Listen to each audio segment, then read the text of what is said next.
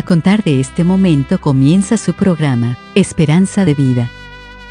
Un espacio de reflexión y la entrega de la palabra de Dios. Con la conducción del pastor Jaime Muñoz.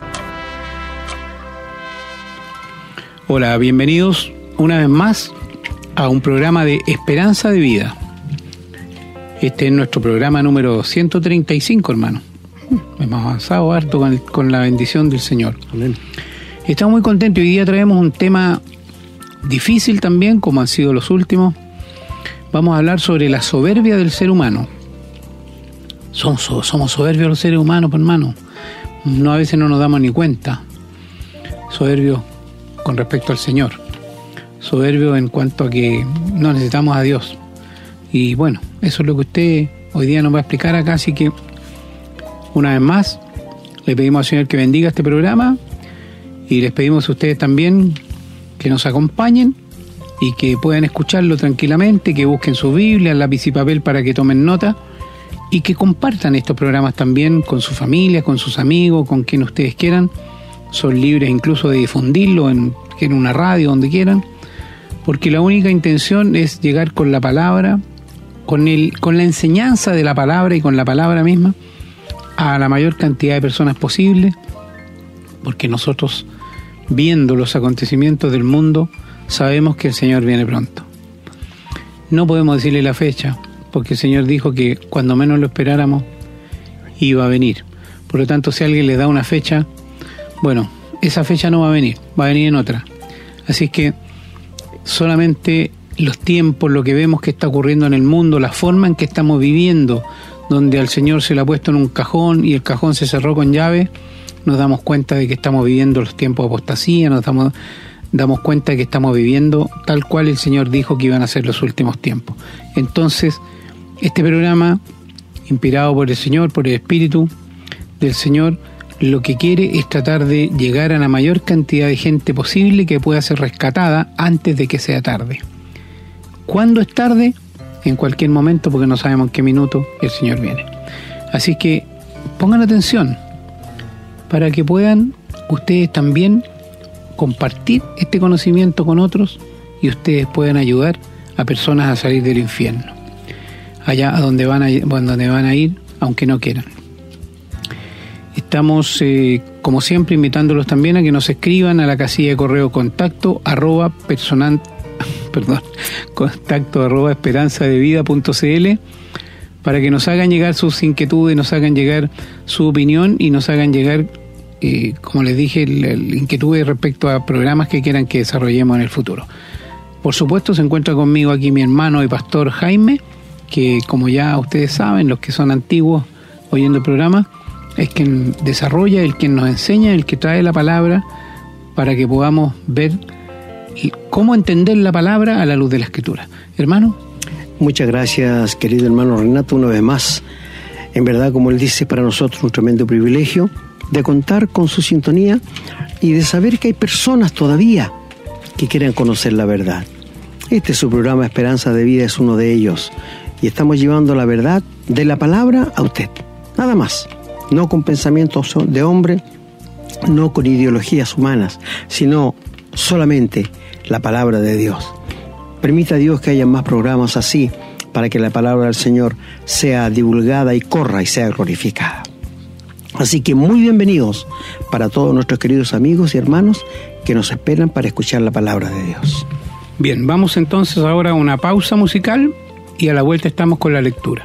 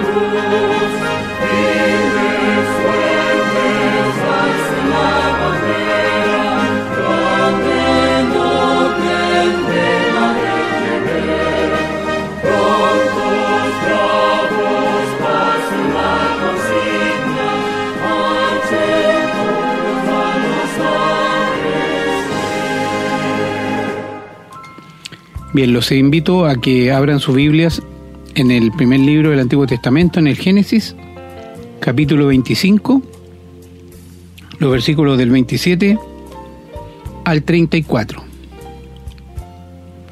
Dice la palabra. Y crecieron los niños, y Esaú fue diestro en la casa, hombre del campo. Pero Jacob era varón quieto que habitaba en tiendas y amó Isaac a Esaú porque comía de su casa, mas Rebeca amaba a Jacob. Y guisó Jacob un potaje, y volviendo Esaú del campo, cansado, dijo a Jacob, Te ruego que me des a comer de ese guiso rojo, pues estoy muy cansado. Por tanto fue llamado su nombre Edom. Y Jacob respondió, Véndeme en este día tu primogenitura. Entonces dijo Esaú, y aquí yo me voy a morir, ¿para qué pues me servirá la primogenitura? Y dijo Jacob, júramelo en este día. Y él le juró y vendió a Jacob su primogenitura. Entonces Jacob dio a Esaú pan y del guisado de las lentejas, y él comió y bebió, y se levantó y se fue. Así menospreció Esaú la primogenitura.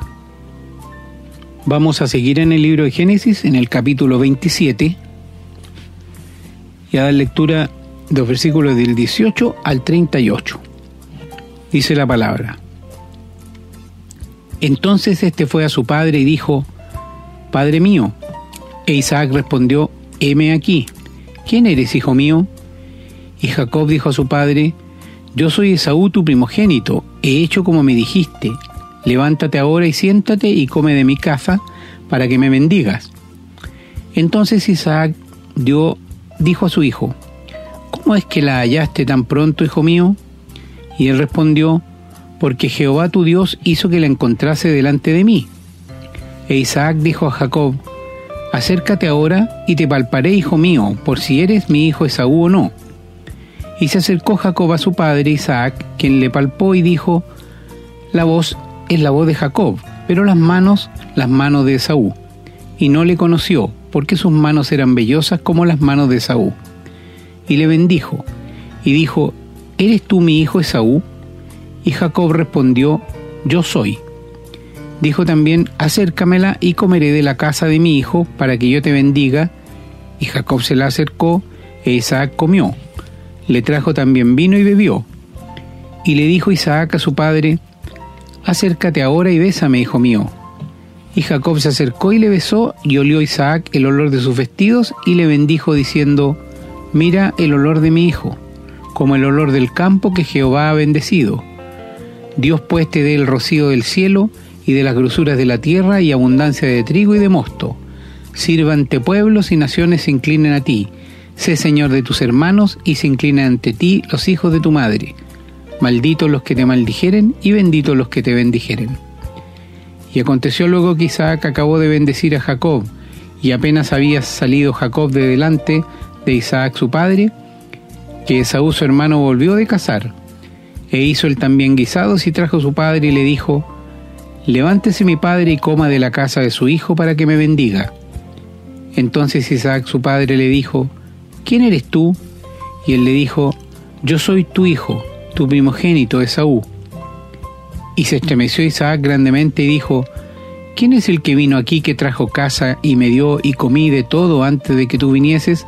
Yo le bendije y será mi bendito. Cuando Esaú oyó las palabras de su padre, clamó con una muy grande y muy amarga exclamación y le dijo, Bendíceme a mí también, Padre mío. Y él le, y él le dijo, Vino tu hermano con engaño y tomó tu bendición. Y Esaú respondió, Bien llamaron su nombre Jacob, pues ya me ha suplantado dos veces. Se apoderó de mi primogenitura y aquí ahora ha tomado mi bendición y dijo, ¿no has guardado bendición para mí? Isaac respondió y dijo a Esaú, He aquí, yo le he puesto por Señor tuyo, y le he dado por siervos a todos sus hermanos. De trigo y de vino le he provisto. ¿Qué pues te haré a ti ahora, hijo mío? Y Esaú respondió a su padre, ¿no tienes más que una sola bendición, padre mío? Bendíceme también a mí, padre mío. Y alzó Esaú su voz y lloró. Vamos ahora al libro de Ruth, en el capítulo 1, el versículo 21 dice, Yo me fui llena, pero Jehová me ha vuelto con las manos vacías. ¿Por qué me llamaréis Noemí, ya que Jehová ha dado testimonio contra mí y el Todopoderoso me ha afligido? Bien, vamos ahora al Nuevo Testamento. La última lectura la tenemos en el libro, en Hebreos, perdón, en Hebreos capítulo 12, los versículos 15 al 17 que dicen, Mirad bien no sea que alguno deje de alcanzar la gracia de Dios, que brotando alguna raíz de amargura os estorbe y por ella muchos sean contaminados. No sea que haya algún fornicario o profano, como Esaú, que por una sola comida vendió su primogenitura, porque ya sabéis que aún después, deseando heredar la bendición, fue desechado, y no hubo oportunidad para el arrepentimiento, aunque la procuró con lágrimas. Muchas gracias, querido hermano, por la lectura de la palabra de Dios, que es lo más importante en todo programa y en nuestras reuniones también. Que el Señor se digne a bendecir la lectura de su palabra en los que la han escuchado. Amén, hermano. Vamos ahora a una pausa musical y estamos de vuelta con el desarrollo de este tema.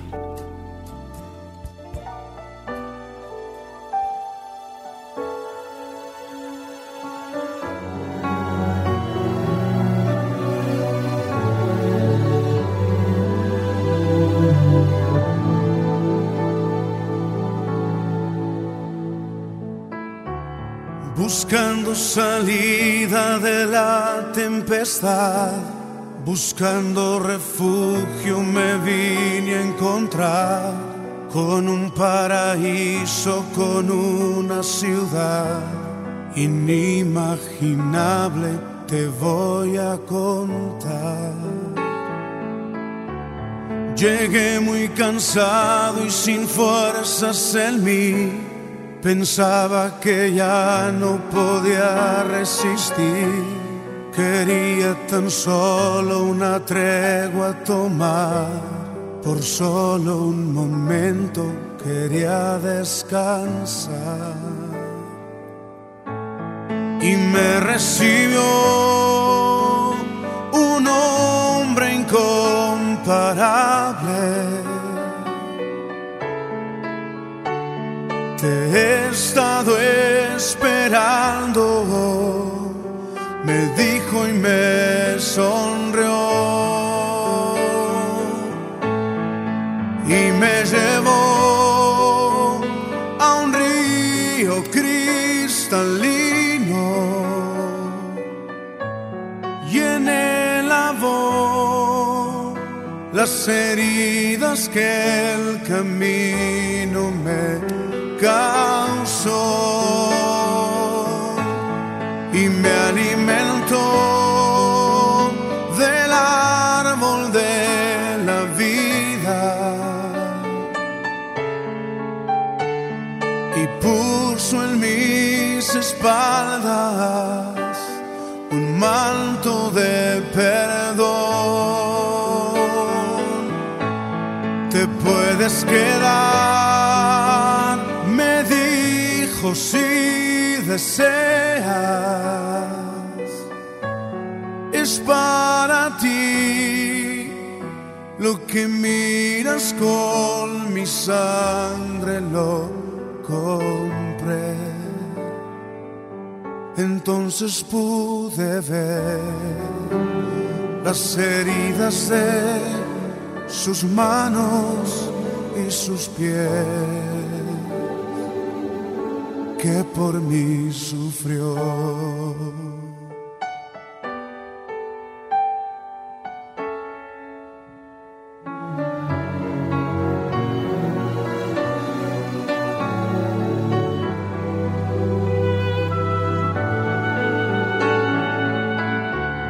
Buscando salida de la tempestad Buscando refugio me vine a encontrar con un paraíso, con una ciudad inimaginable, te voy a contar. Llegué muy cansado y sin fuerzas en mí, pensaba que ya no podía resistir quería tan solo una tregua tomar, por solo un momento quería descansar. Y me recibió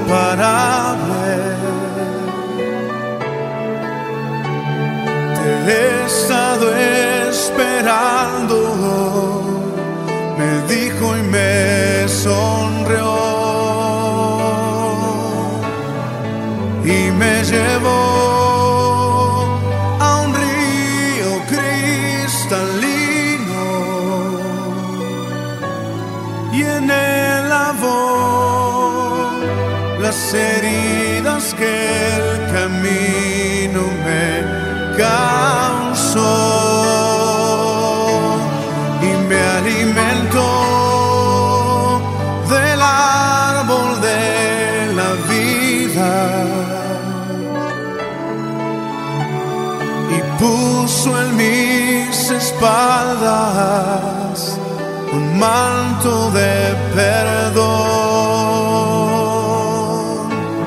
Te puedes quedar, me dijo si deseas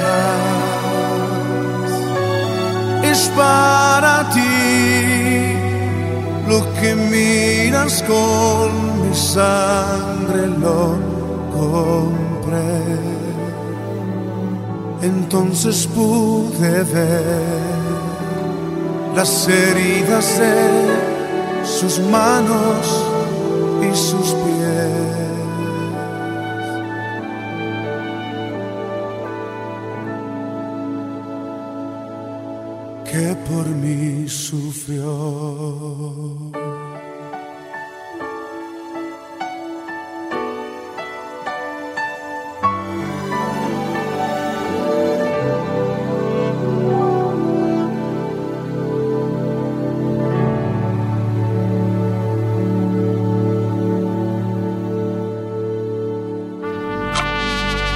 Estamos presentando su programa Esperanza de Vida. Queridos amigos y hermanos, nuevamente estamos frente a un programa que nos toca a todos. Realmente todos somos alcanzados por esto.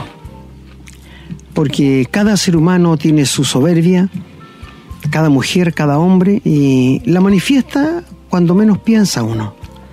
Manifestamos nuestra soberbia. Pero en la parte que lo leyó nuestro hermano, tiene que ver de que el ser humano ves que hace cosas que le salen mal, no se culpa a sí mismo, sino culpa a Dios. Por ejemplo, en el comienzo de la creación, Dios creó un hombre y una mujer y le dice al hombre que hay muchos árboles en el huerto, pero hay uno que no quiero que toquen, le dijo, porque el día que coman de él van a morir. Lisa y llanamente eso fue. ¿Qué tenía que hacer el hombre y la mujer? Obedecer a Dios. Obedecer a Dios. Pero su soberbia es tan grande que no aguantaron.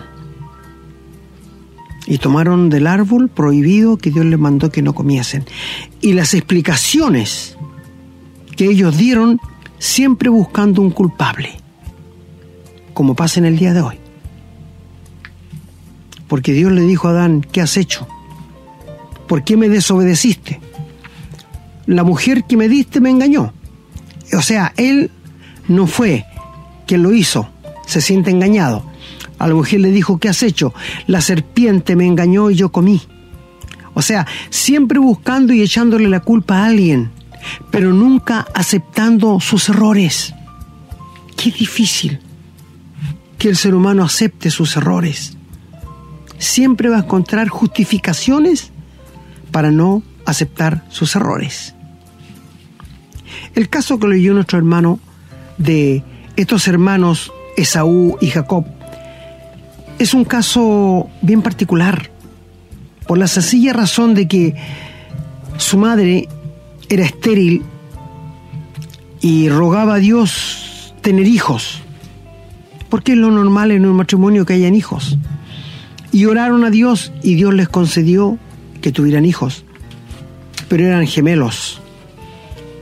Y Dios, antes que nacieran, escucha bien, Dios ya le había dicho, el mayor va a servir al menor. Esta fue una promesa de Dios. Esto fue lo que Dios dijo. Pero su, su mamá nunca creyó a Dios. O si ella creyó, quiso ayudar a Dios para que esto fuera realidad. Pero Dios si lo había dicho porque así era. Y quiero decirle amigos, que Dios conoce los corazones antes que nosotros nazcamos. Dios nos conoce en el vientre de nuestra madre cuando Él produce el milagro del nacimiento. Bueno, un día venía Jacob, su hermano mayor, de la casa, que era diestro en la casa, y el otro pasaba en su casa nomás. Y aquí está la gravedad de la familia. Familias viviendo en una misma casa y separadas. Las hay muchas en el día de hoy.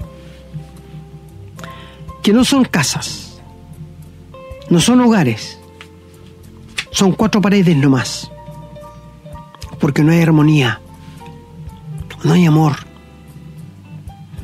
Bien se ha dicho que cuando se pierde el amor en un matrimonio, ya no se puede volver a reconquistar. Yo te digo que sí, amigo. Si tú conoces al Señor Jesús como Salvador, si tú le tienes en tu corazón como el único Salvador, sí, se recupera. Solo Dios puede hacerlo. Nosotros, en nuestra soberbia, decimos que esto no puede ser, pero Dios dice que sí. Y no podemos ir en contra de Dios. Y este matrimonio se había separado a tal punto de que ella se quedó con Jacob y él se quedó con Esaú viviendo en una misma casa. Un matrimonio dividido, pero viviendo en la misma casa. Bueno, al correr el tiempo, Esaú fue un hombre diestro en la casa y mire qué pobreza de Isaac. Amó a Esaú porque le cazaba animales y aves y le hacía comida y le gustaba la comida que hacía. Y por esta razón fue su regalón. ¡Qué pobreza! Y su madre, por otro lado, como el hijo pasaba en la casa, Jacob amó a Jacob porque pasaba al lado de ella. Qué tan poco, como dijéramos, espiritualidad. Al correr el tiempo, un día viene Esaú cansado del camino, que había ido a cazar y le había ido muy mal. Y Jacob estaba haciendo un plato de lentejas, rojo, una comida roja, le dice la Biblia. Y Esaú venía muy hambriento y le dice, hermano, dame un poco de esa comida que vengo muerto de hambre. Y Jacob, con mucha astucia, porque sabe que la astucia es la maldad, le dice, véndeme tu primogenitura en este día. Y Esaú pensó, ¿para qué me va a servir a mí si un día me voy a morir? Ya, te la vendo. Y la Biblia dice, así menospreció lo que Dios le había dado a Esaú y se la vendió por un plato de lentejas. Pasó. Hasta aquí no había pasado nada. Pero un día, Isaac, ya viejo, sin vista, le dice a su hijo Esaú, ahora quiero decirles, ¿era grave lo que hizo Esaú? Sí, muy grave. ¿Saben por qué, queridos amigos? Porque hasta el día de hoy, en Palestina, la primogenitura es señal de autoridad, de bendición, de riquezas. Usted sabe que un hijo mayor, el primero de la familia, no puede salir de su casa hasta que su padre muera. O sea, si él quisiera casarse estando su padre vivo, no podría hacerlo porque no podría irse de la casa. Porque él era el segundo en la familia y tenía derecho a todas las bendiciones que el padre le podría otorgar. ¿Y qué hizo Esaú? Lo menospreció. ¿Y por qué causa? Por la soberbia. Por la soberbia. Todo hombre, toda mujer que desprecie los mandamientos de Dios es una persona soberbia. Y va a tener consecuencias. Y las va a cosechar, como veremos en el estudio. Bueno, un día su madre escuchó a Isaac que le dijo a Esaú, hijo, anda al campo, tráeme una buena casa y hay una comida como a mí me gusta para que yo te bendiga. Mira, claro, si lo hubiera bendecido ahí antes que le trajera el animal, no habría resultado, pero Dios lo, iba a hacer a su manera, no a la manera de su mamá, ni a la manera de su papá, ni a la manera de Jacob. Y se fue. Y su mamá le dice a, Jacob, anda al corral, tráeme unos cabritos y yo lo voy a ordenar para que Isaac te bendiga y seas bendito. A lo que Jacob dice, no, porque me puede descubrir que soy Jacob y en vez de bendecirme me va a maldecir. A lo que ella responde, las maldiciones caigan sobre mí, hijo mío, pero hazme caso. Así que fue Jacob al corral, le trajo unos cabritos y Jacob le dijo, pero mi hermano es velludo, tiene mucho pelo, yo no tengo nada, yo lo voy a arreglar, no te preocupes. Mató los cabritos y le puso la piel de los cabritos en los brazos. Fíjate tú, qué astucia usó la esposa de Isaac. Y le preparó la comida como a él le gustaba. Es decir, una, toda esposa conoce el gusto del hombre, ¿no es cierto? Claro que sí, sabe la, comida que, que prefiere. Era muy pobre, sí, en realidad, todo esto, pero esa va Jacob y al entrar en la carpa seguramente iría nervioso. Y le dice, papá, aquí está la casa. Pero lo que me admira a mí, como pasa en el día de hoy, que se tome el nombre de Dios tan livianamente y en mentiras.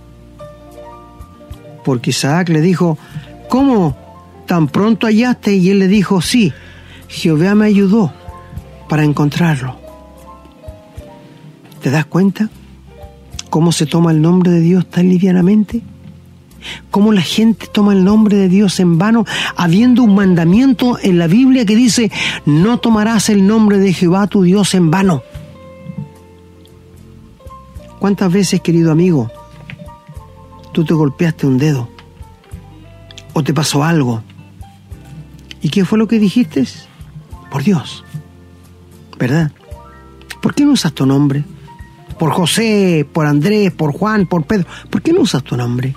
¿Por qué tomas el nombre de Dios en vano? Has pecado porque Dios dice, no tomarás el nombre de Jehová tu Dios en vano. Jacob lo tomó en vano, porque dijo, Jehová me ayudó.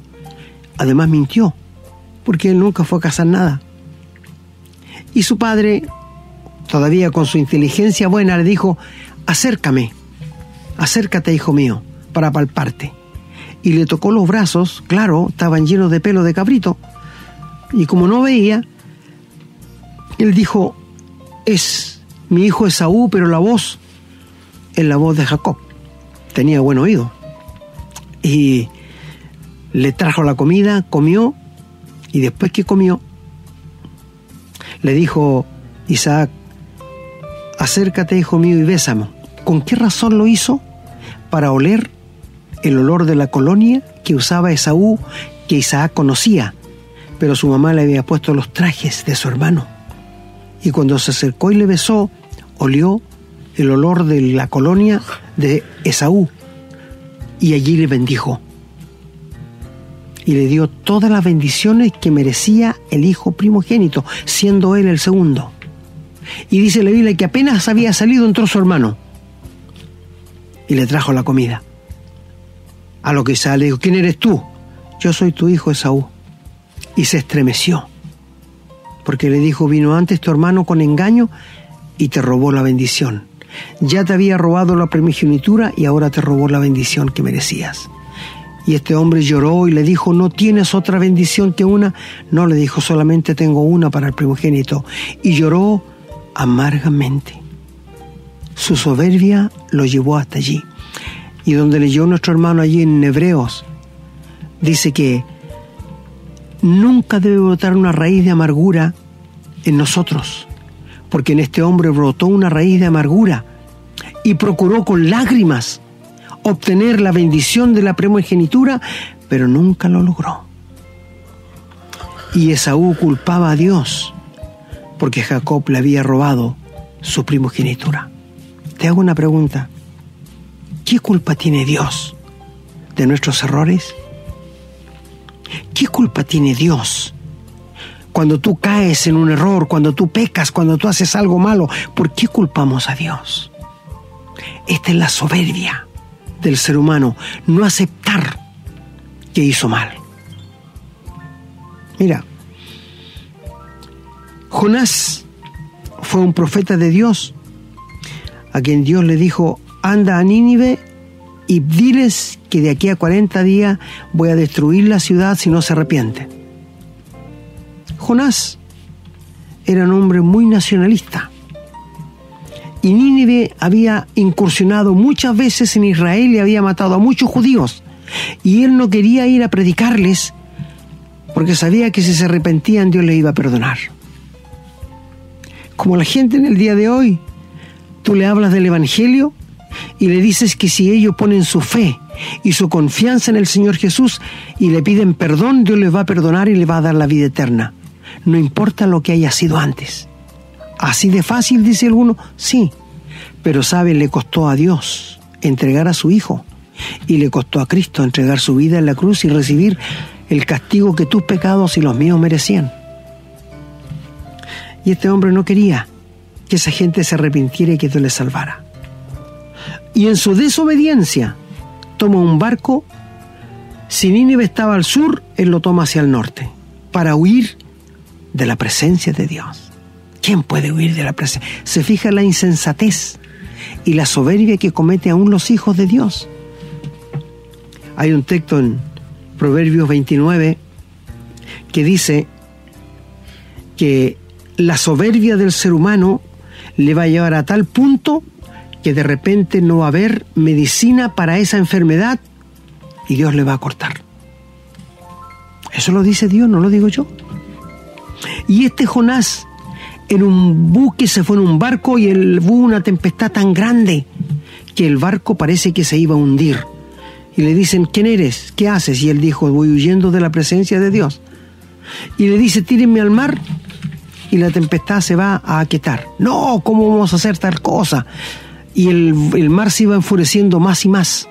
Ya habían arrojado todo el trigo, todo el peso que tenía y seguía igual la tempestad más fuerte. Y por fin tomaron a Jonás y lo tiraron al mar y Dios había preparado un gran pez que lo tragó. Y estuvo tres días en el vientre del pez, seguramente en una posición bien incómoda, y de allí oró a Dios. Y él dice en su oración que sus palabras se enredaron en las algas. Mira la soberbia del ser humano, lo que Dios tiene que hacerlo, hacerle para que pueda humillarse. Y después de tres días fue el pez a la orilla de la playa Nínive y lo vomitó. Y él entró por medio de la ciudad predicando y diciéndole a la gente que de aquí a 40 días Nínive sería destruida si no se arrepentían. Y se subió a un monte a esperar que Dios destruyera a las 120 mil personas que vivían ahí en Nínive. Y cuando el rey escuchó esta palabra, llamó a todo la gente les dijo que se arrepintieran, que se vistieran de, silicio, de silicio y de ceniza y que se arrodillaran pidiéndole perdón a Dios. ¿Y sabes qué hizo Dios? Al ver cómo se humillaron, les perdonó y no los destruyó. A lo que Jonás dijo, yo sabía que tú ibas a hacer esto, por esto traté de huir. Y Dios permitió que saliera una planta para que lo protegiera del sol. Y la planta creció en un día, fíjate, en un solo día. Y le hizo sombra y estaba tan contento. Pero el otro día, Dios mandó un gusano que mordió la planta y se secó. Y estaba tan enojado Jonás que le dijo, mejor mátame, porque yo no quiero ver a esta gente arrepentida. Quítame la vida. Y Dios le dijo, ¿tanto te enojas? por una planta que creció en un día y el otro día murió, y no voy a tener yo compasión de 120 mil almas que no saben qué es su derecha y qué es su mano izquierda. Esta es la soberbia del ser humano. Amigos, nosotros seríamos muy contentos de saber que alguien se convirtió al Señor, obtuvo la paz y el perdón de sus pecados. Nosotros estaríamos muy contentos, no importa que sea el más malo, la persona más mala, no importa. Dios dice que Él no echa fuera a nadie que va a Él con fe. Y ya hicimos un programa de que cuál es el pecado más grave que el ser humano puede cometer. No es el emborracharse, no es el adulterar, son graves, no es el mentir. El pecado más grave que tú puedes cometer es rechazar el remedio que Dios está poniendo en tus manos en este momento. Porque por rechazarlo te vas a ir al infierno. Dios dice que Él ha pasado por alto los pecados pasados y ahora en este tiempo manda a todos los hombres que se arrepientan, porque ha establecido un día en que va a juzgar a los hombres por aquel varón a quien designó, dando fe a todo con haberle levantado de los muertos. ¿Te das cuenta? Y el ser humano soberbio. Siempre quiere hacer algo y siempre que le pasa algo que le echa la culpa a Dios. ¿Por qué culpa tiene Dios? Si tú te emborrachaste y tú llegaste a la casa y discutiste con tu hijo tuyo y tú siendo más fuerte que tu hijo le mataste y cuando entraste en cuando se te quitó todo lo de licor ¿por qué culpas a Dios?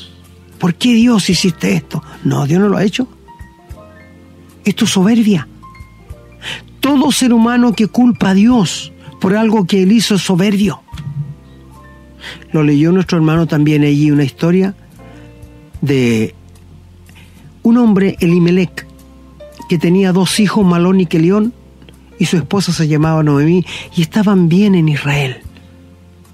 Pero vino hambre en Israel y él no encontró nada mejor que arrancar a un pueblo vecino que era un pueblo pecador, que no tenían temor de Dios como los israelitas lo tenían.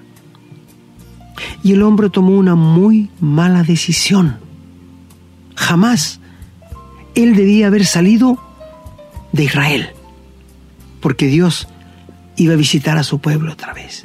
Ninguna cosa, ninguna cosa que sucede en la vida de un hijo de Dios es por casualidad o es porque, eh, bueno, Dios lo quiso así. Mis amigos, Dios a veces nos habla por su palabra, siempre. Y a veces cuando Dios no permite algo es para nuestro bien. Tú como padre, si vieras a tu hijo que anda con un frasco de veneno para los ratones, ¿lo dejarías que siguiera jugando con esas tabletas para matar ratones? No. Se las quitaría, ¿no es cierto? Y le pasarías otra cosa para que el niño no quedara llorando.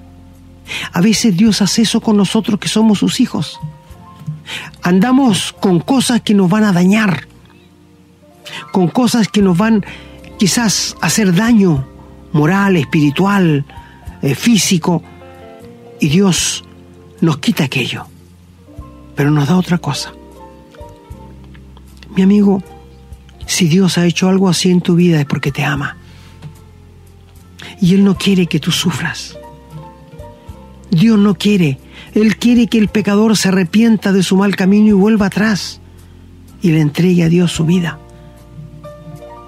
Y este malón que León, Elimelech y Noemí, el hombre decidió irse de Israel a Moab, una ciudad maldita. Mira, las decisiones es cierto que las tomamos nosotros, pero no las consecuencias no las podemos decidir nosotros. Nosotros decidimos tomar la decisión de hacer algo, pero las consecuencias que aquello va a traer, esa no es de nuestra incumbencia. Y se fueron. El matrimonio con dos hijos. Se instalaron en Moab. Al poco tiempo de estar allá, murió Elimelech, el padre de familia. Malón y Kelión se casaron uno se casó con una mujer que se llamaba Orfa y otro se casó con una mujer que se llamaba Ruth, las dos siendo hijas de un pueblo maldito, como era Moab.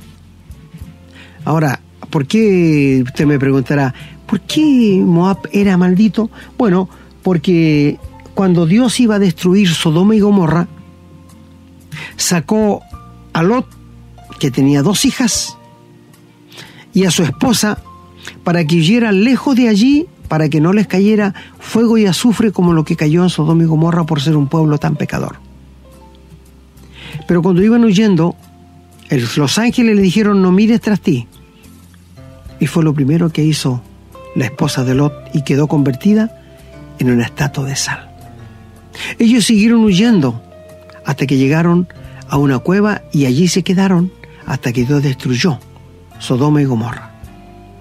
Pasando el tiempo, estas niñas pensaron que eran los únicos tres vivientes que había en la tierra. No, habían más.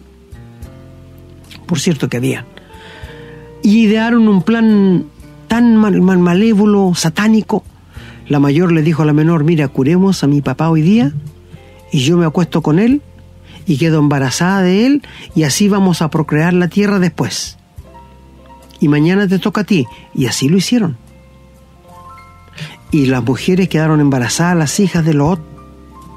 Y uno fue, le pusieron Moab y al otro le pusieron Amonita, que es el padre de los amonitas. Y Dios dijo, nunca jamás va a entrar en Israel una amonita o una moabita. Los maldijo. Y ahí estaba Moab, donde fue Elimelech con su familia, y murió. Y luego se casaron los hijos, Malón y Cleón. Y les quiero decir que sus hijos también murieron. Y las esposas, ahí habían, después de haber una viuda, ahora hay tres.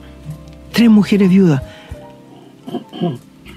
¿Usted piensa que Ruth, Noemí, Orfa, no culparían al Dios de los israelitas que lo había desamparado y lo había castigado?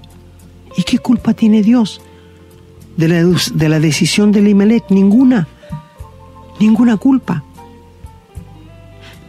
Y Noemí decide volverse a Israel porque había escuchado que Dios había bendecido a su pueblo de Israel, le había visitado y estaban con muchas abundantes alimentos. Y sabe, amigo, lo que pasó, que las niñas no quisieron quedarse en Moab, porque Ruth dijo, yo me voy a mi tierra. Y las dos fueron con ellas. Pero en la mitad del camino Ruth le dijo, váyanse a su casa, son jóvenes. Yo no tengo más hijos para darle. No tengo ni uno más. Ni aunque si ahora me acostara con un hombre, esperarían ustedes 18 años para esperar a este joven para casarse con él. Y Orfa besó a su suegra y se fue. Pero Ruth le dijo, no me pides que me vaya, porque tu Dios es mi Dios y donde tú murieres, moriré yo.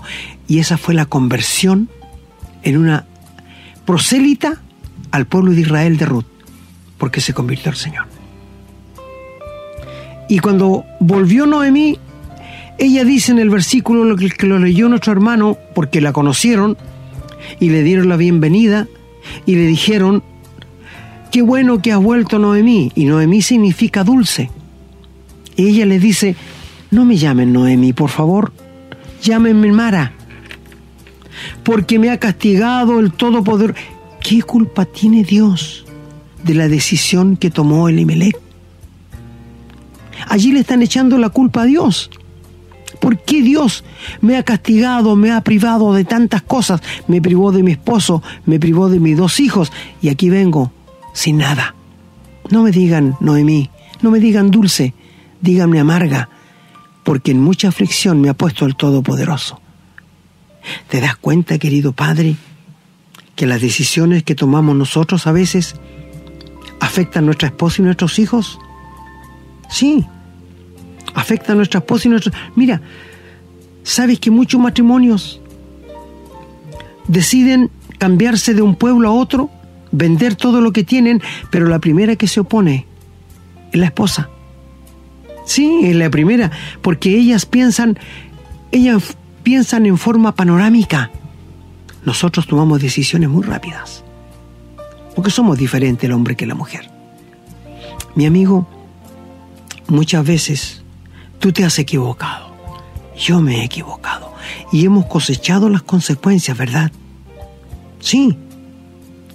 ¿Te acuerdas tú cuando el Señor Jesús le dijo a Pedro, Pedro, tú me negarás tres veces que me conoces? ¿Y qué dijo Pedro? ¿Aceptó aquello? No, no señor, nunca lo haré. Prefiero morir, ir a la cárcel contigo, pero no lo voy a hacer. Y todos sabemos muy bien que Pedro negó tres veces al Señor. ¿Culpó al Señor? No lo sabemos, pero la Biblia nos dice que lloró amargamente. Tres días lloró amargamente Pedro porque no creía en la resurrección del Señor Jesús. ¿Cómo estaría su corazón de amargado y sufriente? Y quizás pensó por qué Dios permitió esto, pero si yo se lo había dicho. Es como lo que va a pasar con miles y miles de personas que están hoy día en la religión. Y ellos saben que hay un infierno, que hay un cielo. Y ellos saben que mientras no acepten al Señor Jesús en el corazón, su camino será directo al infierno. Y se van igual. Mira, hay gente que piensa de la siguiente manera. Dice, Dios es amor. Y yo no creo, dice, que un joven de 15, 17 años, si muere se va a ir al infierno por toda la eternidad. Dios no sería tan cruel. Y uno le dice, ¿y qué del pecado que cometió? ¿Qué del pecado? Este es el gran obstáculo que Dios tiene con el ser humano para traerle y para llevarle al cielo. Mientras el asunto del pecado no esté resuelto, querido amigo, no importa quién seas, puede ser un pastor, puede ser un diácono, puede ser un presbítero. Si tus pecados no están borrados, nunca vas a entrar en el cielo. Te lo decimos con la palabra de Dios en la mano. Y por favor entiéndanlo, nuestros queridos oyentes, mi querido amigo, mi querida amiga, si tú no eres del Señor, si tú no tienes la salvación, si tú estás en una religión y tus pecados no han sido perdonados, créeme, porque la palabra de Dios lo dice. La paga del pecado es muerte, mas el regalo de Dios es vida eterna en Cristo Jesús, Señor nuestro. Y mientras el asunto de tu pecado no esté solucionado con Dios, no vas a entrar en el cielo. No le eches la culpa a tu pastor no culpes a otras personas. El pecado nuestro es personal y es el gran problema que tiene el ser humano. Y no quiere aceptar. Y es el obstáculo tan grande para Dios que no puede abrazarte hasta que no seas perdonado. Mi amigo, Cristo murió en la cruz por tus pecados, ya los pagó ya sufrió el castigo que tú merecías y que yo merecía. Fue sepultado, pero al tercer día resucitó y hoy día está en el cielo sentado a la diestra de Dios, ofreciéndote gratuitamente como un regalo el perdón de tus pecados, la salvación eterna y una promesa que estarás en el cielo. Tú no puedes hacer nada para ser salvo y para obtener el perdón de los pecados, porque Cristo ya lo hizo todo en la cruz del Calvario mi amigo, la soberbia del ser humano no le permite creerle a Dios. La soberbia del ser humano no le permite saber que no puede hacer nada para Dios. No, yo tengo que hacer algo. Yo no creo que sea así nomás. Mi amigo, no podemos hacer nada porque todo lo que hagamos va a ir manchado por el pecado. ¿Por qué en este momento no doblas tu rodilla y aceptas al Señor Jesús como el único y suficiente Salvador de tu vida, bota tu soberbia, bota tu altivez y arrepiéntete de tus pecados y entrégale tu vida al Señor Jesús.